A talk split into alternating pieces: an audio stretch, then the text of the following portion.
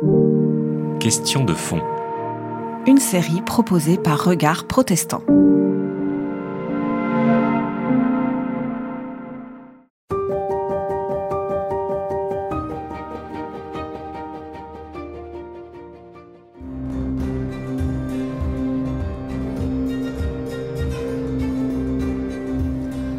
Textes apocryphes, leur définition minimale, ce sont les textes euh, qui sont en dehors de la Bible, les textes qui ne sont pas reconnus par les églises chrétiennes. Alors c'est une définition minimaliste qui marche relativement mal, puisqu'une partie de ces textes ont été reconnus et sont reconnus par un certain nombre d'églises chrétiennes. La troisième lettre de Paul aux Corinthiens, qui est un texte apocryphe, considéré comme tel par nos églises, a joui longtemps d'une grande autorité dans le christianisme syriaque et arménien et est encore reconnu aujourd'hui par un certain nombre de chrétiens. Donc lorsqu'on parle de textes qui sont absents de la Bible, on parle de textes qui sont absents de notre Bible, à nous, euh, chrétiens d'Occident, protestants et catholiques. Ces textes donc sont très nombreux, ils sont de genre littéraire très divers, euh, ils sont de provenance euh, très variée, ils sont aussi de datation extrêmement différentes les unes des autres.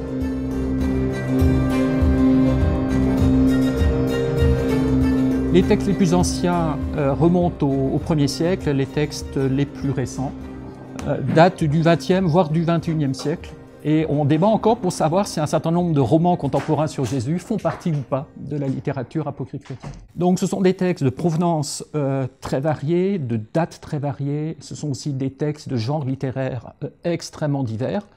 On trouve des récits proches des évangiles, on raconte les aventures d'un personnage, qu'il s'agisse de Jésus, ou pour les apôtres d'André, Pierre, Paul, donc des personnages dont les aventures sont racontées dans les actes apocryphes des apôtres.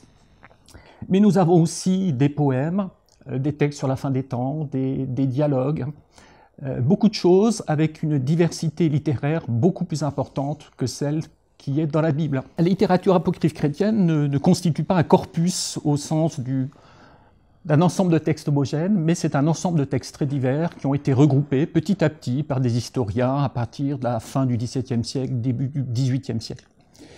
Donc une collection très diverse qui pose d'énormes problèmes aux historiens, puisque la plupart de ces textes sont mal conservés, euh, sont difficiles parfois à comprendre ou, à traduire, et une partie d'entre eux euh, sont transmis dans des versions multiples. Donc on a de la peine à savoir exactement quelle était la forme originelle de, de ce texte. Alors le texte, les apocryphes chrétiens donc, sont, forment un corpus qui est hétérogène, donc très divers, très varié, je, viens de le dire. Du point de vue du contenu théologique aussi, euh, ce sont des textes qui s'inspirent et qui reflètent des formes très diverses du christianisme.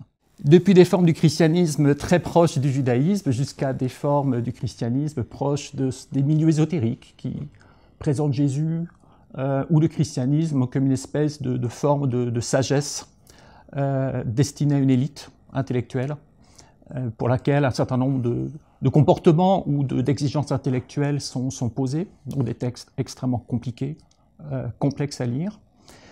ça peut être aussi des formes du christianisme tout à fait orthodoxes, traditionnelles, qui reflètent les croyances, les dogmes de la grande Église. On ne peut rien dire de général sur la littérature apocryphe chrétienne, si ce n'est qu'elle témoigne des différentes formes prises par le christianisme au fil, des temps, euh, donc depuis le 1er siècle jusqu'à l'époque moderne, en Europe, euh, en Asie, en Asie mineure, euh, en Égypte, bien entendu, en Europe du Nord aussi, voire sur le continent américain pour des formes relativement récentes de textes. On peut distinguer plusieurs types de textes apocryphes. Certains ont été composés très tôt, pendant les deux premiers siècles. Donc, somme toute, à l'époque où le Nouveau Testament était constitué. Ces textes ont circulé donc en même temps, probablement, que les évangiles canoniques, l'évangile de Marc, Matthieu, Luc et Jean, que les actes des apôtres, qu'un certain nombre de lettres recueillies dans la Bible. Est-ce que ces textes ont été en concurrence ou pas dans les communautés chrétiennes des deux premiers siècles, c'est un objet qui est, euh, c'est une question qui est très discutée. Les communautés chrétiennes, dans les premiers siècles, étaient des communautés éclatées, euh, situées dans des lieux précis et sans forcément beaucoup de moyens de communiquer les unes avec les autres. On voit quand même progressivement, dans le courant du deuxième siècle, que les communautés commencent à se connaître les unes les autres, commencent à discuter ensemble, commencent à échanger sur des contenus théologiques, sur des pratiques comme la date de la fête de Pâques, etc. À partir du moment où les communautés chrétiennes euh, se sont euh, mises en réseau, ont commencé à discuter ensemble, à interagir, aussi à se critiquer, la question de leur texte de référence va se poser. Donc il y a eu probablement à cette phase, donc début du deuxième siècle, courant du deuxième siècle, toute une série d'ajustements entre des communautés chrétiennes. La grande difficulté, c'est que nous n'avons quasiment plus aucun témoignage de cette première phase, peut-être qu'on peut appeler peut-être une phase de sélection, donc en tout cas une phase où les textes se confrontent. Il nous reste un unique témoignage de la fin du deuxième siècle où un, chef de communauté rencontre un certain nombre de paroissiens qui lui disent Pouvons-nous lire l'évangile de Pierre? Et ce chef de communauté, on est donc en, Syrie, a d'abord une réponse euh, tout à fait positive et enthousiaste. On s'aperçoit qu'il ne connaît pas le texte, mais que le patronage euh, de Pierre, euh, un grand apôtre, vaut autorité. Autrement dit, euh, la première réaction du chef de communauté, c'est de dire si c'est un évangile lié à Pierre, allons-y, vous pouvez le lire.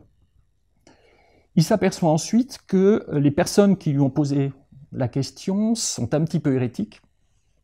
Et donc dans ce cas-là, les suspicions émises par ce chef de communauté à l'égard de l'évangile de Pierre ne vont pas être dues au contenu de cet évangile, mais au comportement et aux doctrines des personnes qui l'utilisent. Ce chef de communauté va ensuite donc prendre connaissance de l'évangile de Pierre, puisque la communauté euh, adverse ou concurrente va lui prêter sans, sans, difficulté un exemplaire. Il va prendre le temps de le lire. Il va constater que ce texte est globalement conforme sauf quelques détails qu'il va énumérer dans un texte malheureusement perdu. C'est un des seuls témoignages, pour ne pas dire l'unique témoignage que nous ayons sur le, travail de sélection des textes qui s'est opéré dans les premiers siècles. À la fin du deuxième siècle, on voit que globalement quatre évangiles s'imposent. L'évangile de Matthieu, de Marc, de Luc et de Jean, donc les évangiles qui sont dans la Bible euh, actuelle. Pour quelles raisons, euh, nous ne savons pas. Ce que nous pouvons constater, c'est que tous ces textes ont été critiqués. L'évangile de Marc, parce qu'il était mal construit. L'évangile de Luc, parce qu'il se rapportait à l'apôtre Paul et que tout le monde euh, n'acceptait pas la figure de l'apôtre Paul. Euh, l'évangile de Jean, parce qu'il était trop différent des autres, etc. etc. Donc, l'idée selon laquelle les textes que nous avons dans le Nouveau Testament sont des textes qui auraient fait consensus, qui auraient été acceptés par tous les chrétiens de l'époque, est une idée fausse, historiquement intenable. Ce sont des textes qui ont été critiqués par différentes franges du christianisme et qui, au terme d'un processus dont nous ignorons quasiment tout, ont acquis un statut privilégié par rapport aux autres. Dans ces discussions dont nous ignorons tout, on peut être certain qu'un certain nombre de textes ont fait l'objet d'une discussion.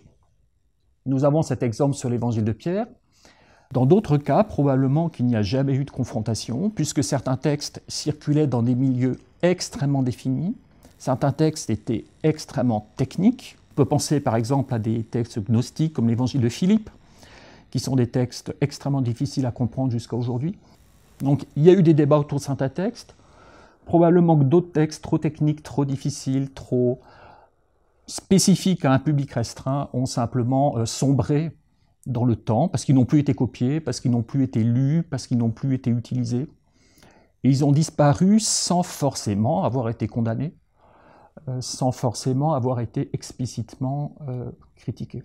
À partir de la fin du deuxième siècle, cette formation des textes du Nouveau Testament, petit à petit, ne va pas empêcher les chrétiens de continuer à écrire des textes. Et donc nous avons bon nombre de textes apocryphes qui ont été écrits après le deuxième siècle, voire après le quatrième siècle. Ces textes, somme toute, n'ont pas été en concurrence avec les textes bibliques, puisqu'ils ont été écrits après que le canon soit globalement constitué. Par contre, ils ont accompagné la piété chrétienne, ils ont accompagné les développements de la liturgie, ils ont en partie aussi accompagné les développements de, l'art chrétien. Donc ce sont des textes qui n'étaient pas dans la Bible, dans le Nouveau Testament, mais ce n'étaient pas non plus des textes qui étaient problématiques, hérétiques, condamnés. On peut ici se rappeler que la liturgie catholique liée au fait des apôtres s'inspire en très grande partie de réécritures faites à une époque tardive, entre le 5e et le 7e siècle probablement, réécriture de textes extrêmement anciens du IIe siècle. Ces textes du IIe siècle étaient problématiques du point de vue théologique, ont quasiment intégralement disparu, mais à la fin de l'Antiquité tardive, donc au 5e, 7e siècle, euh, ils ont été connus d'un certain nombre de clercs, de membres du clergé, qui cherchaient des informations sur les aventures des apôtres. Donc ces textes anciens ont été expurgés de leur contenu théologique problématique, réécrits, ce qui a permis de produire des nouveaux textes qui, eux-mêmes, ont nourri euh, la liturgie catholique jusqu'à nos jours.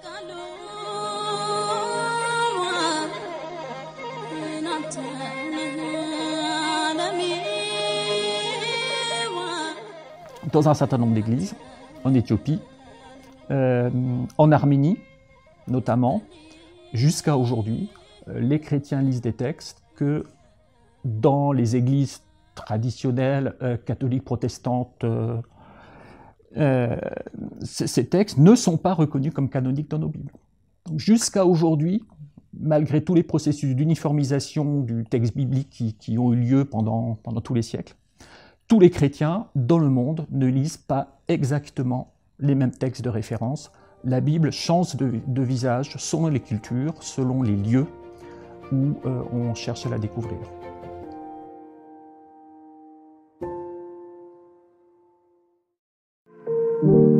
C'était Question de fond. Une série de regards protestants.